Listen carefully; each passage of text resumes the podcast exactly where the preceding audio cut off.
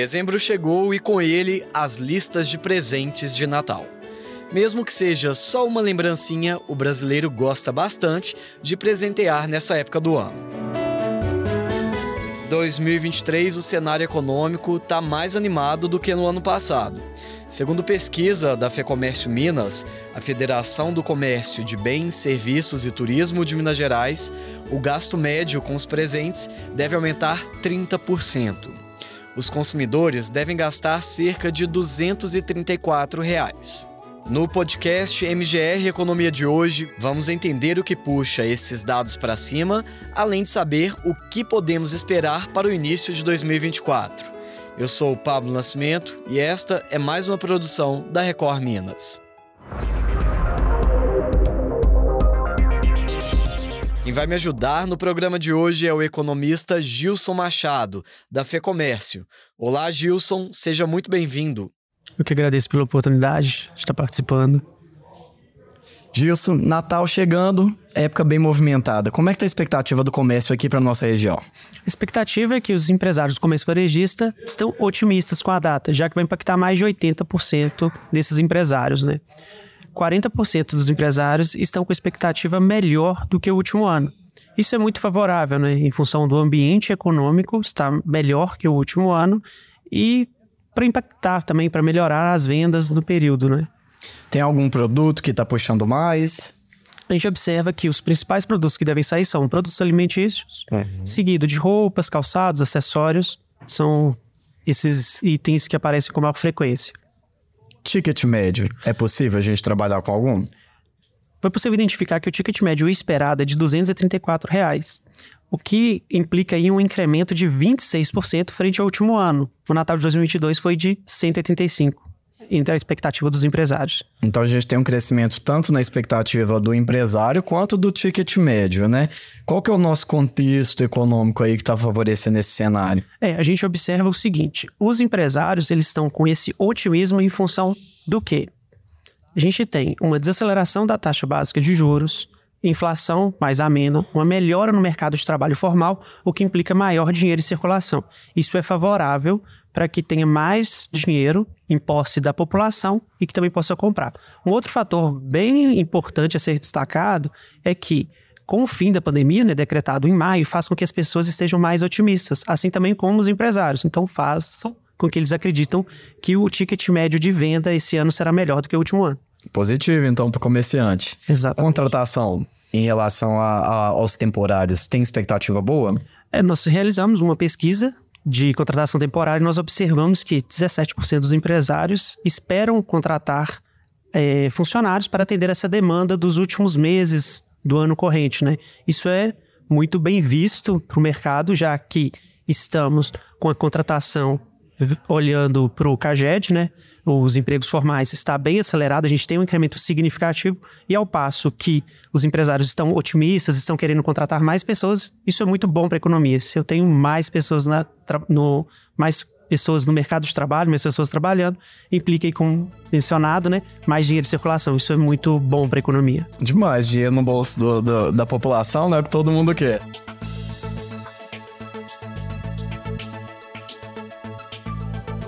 Conta uma coisa, eu tenho percebido na, na, nos nas nossas entrevistas aqui nesse quadro uma dificuldade de vários setores em encontrar mão de obra, principalmente as mão de obra, a, a, aqueles trabalhadores, na verdade, que não, não precisam de muita capacitação. Vocês têm percebido isso no comércio?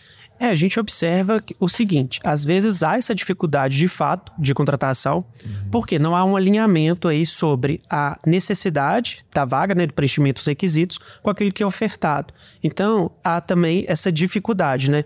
Os empresários divulgam as vagas e tem essa dificuldade de fato de preencher. A gente tem que olhar que a taxa de desemprego está baixa. Então, ou seja, tem muitas pessoas empregadas. Então, automaticamente há uma dificuldade de ter pessoas para suprir essa demanda. Entendi. Então, uma questão do, do nosso mercado tá afunilando, de ter mais gente empregada e não ter tanta mão de obra disponível, então. Seria isso.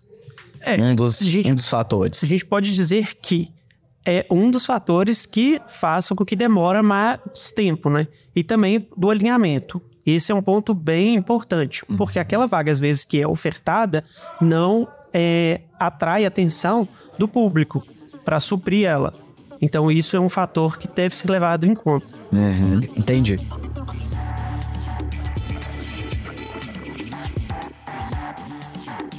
Vamos voltar a falar um pouquinho das festas de fim de ano. Vocês trabalham tanto com o comércio, turismo, né? Embarcam muito essa área. Nossa mãe, inclusive, falou muito de turismo. Tá com a gente hoje né, no nosso último encontro. Turismo, como é que fica agora no, no fim do ano? É, o turismo ele já vem, o turismo em Minas, né? Ele tá com a melhor, o melhor desempenho frente a todos os outros estados, né? Acompanhados as outras 12 unidades da federação, que é observado. O PIB de Minas ele é muito forte, já que tem é o terceiro maior peso do PIB nacional. E a gente está com um crescimento acumulado no ano aí de 17%. O que a gente olha e faz crer que o fechamento do ano vai ter um crescimento significativo para o turismo. E no final do ano, a gente tem muita as datas comemorativas, o período de férias coletivas que faz com que as pessoas viajam, e isso tende a incrementar a atividade turística no estado. Isso é muito bom, né? Já que as pessoas têm mais recursos, já que tem injeção de 13 terceiro salário, férias de algumas pessoas, férias escolar também. Isso é muito bom para a economia e para a atividade, né? Lá atrás, na época da pandemia, Minas teve um boom turístico também em relação ao turismo de experiência, que era muito casal, família pequena que viajava ali, ficava isolado em uma, uma região de montanha, hotéis pousadas com as restrições que que, que eram necessárias por causa da pandemia. A gente chega 2023 e início de 2024 com um perfil turístico diferente? A gente pode dizer que o seguinte, um dos pontos do turismo atualmente, ele é reflexo do que aconteceu na pandemia, já que teve essa mudança de comportamento. Então foi algo explorado, algo novo. Isso chama atenção do, do público, né, das famílias, e ele continua acontecendo. Por outro lado, com a, o retorno da atividade econômica, a gente tem também o turismo de negócio, que também fomenta a economia, já que há essa demanda, essa, essa necessidade de viagens executivas. Então, isso também tende a incrementar a atividade econômica e atividade turística, desculpa, do, do Estado. Legal. A gente gosta sempre de mostrar o lado bom da história, que é importante, ainda mais neste momento em que a gente vive bons números, mas a gente sabe que tem desafios. Quando você analisa com, com sua equipe econômica, com os parceiros da FEComércio, quais são os principais gargalos agora do setor, principalmente nesse finalzinho de 2023 e início de 2024?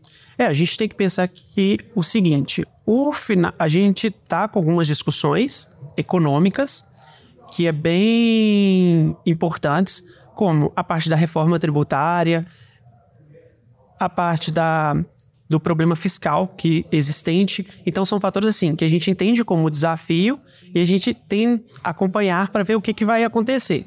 O início do ano geralmente ele tende a dar uma desacelerada na atividades no geral, até que. Do comércio. Retome. É, no começo, porque uhum. geralmente tá voltando no início do ano, a gente tem muitos impostos a serem pagos, então, ou seja, as pessoas TVA, a direcionar recursos para isso.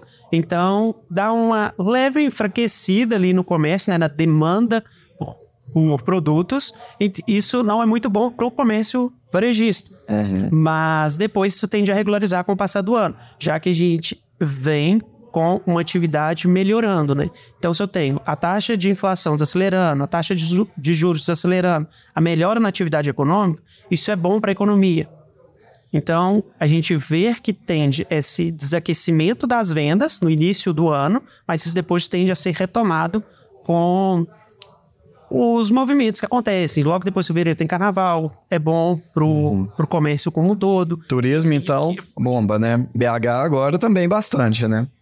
Cresce bastante. E tem até uma discussão, uma conversa aí que rodou essa semana. A FEComércio fez uma reunião ontem com os empresários para mandar uma cartinha para o governador em relação a um, burburinho de possível aumento do, do ICMS. Você já tem percebido alguma resposta, algum retorno em relação aos empresários? Como é que está o clima entre eles sobre isso?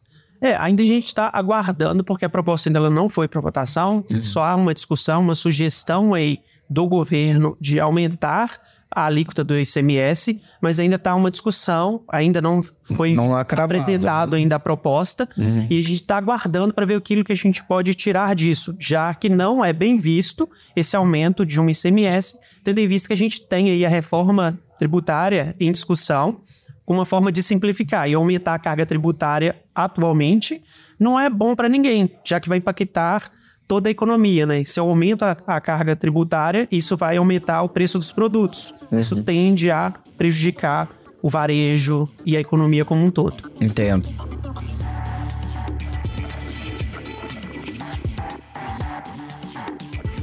Gils, para a gente fechar, como é que tá a expectativa para 2024 em Minas Gerais? É, nós não fizemos uma expectativa, um levantamento ainda desse acompanhamento. Está acompanhando o que está acontecendo, verificando possíveis. A gente pode dizer que, atualmente, é, de acordo com o histórico que a gente vem verificando, a gente está melhora né, no mercado de trabalho, a taxa de desocupação está caindo, rendimentos médios reais estão aumentando, atividade econômica está crescendo. Isso é bom para a economia. Coisa boa, Gilson. Tranquilo demais. Gilson, obrigado pela participação, por estar aqui com a gente hoje. Eu que agradeço.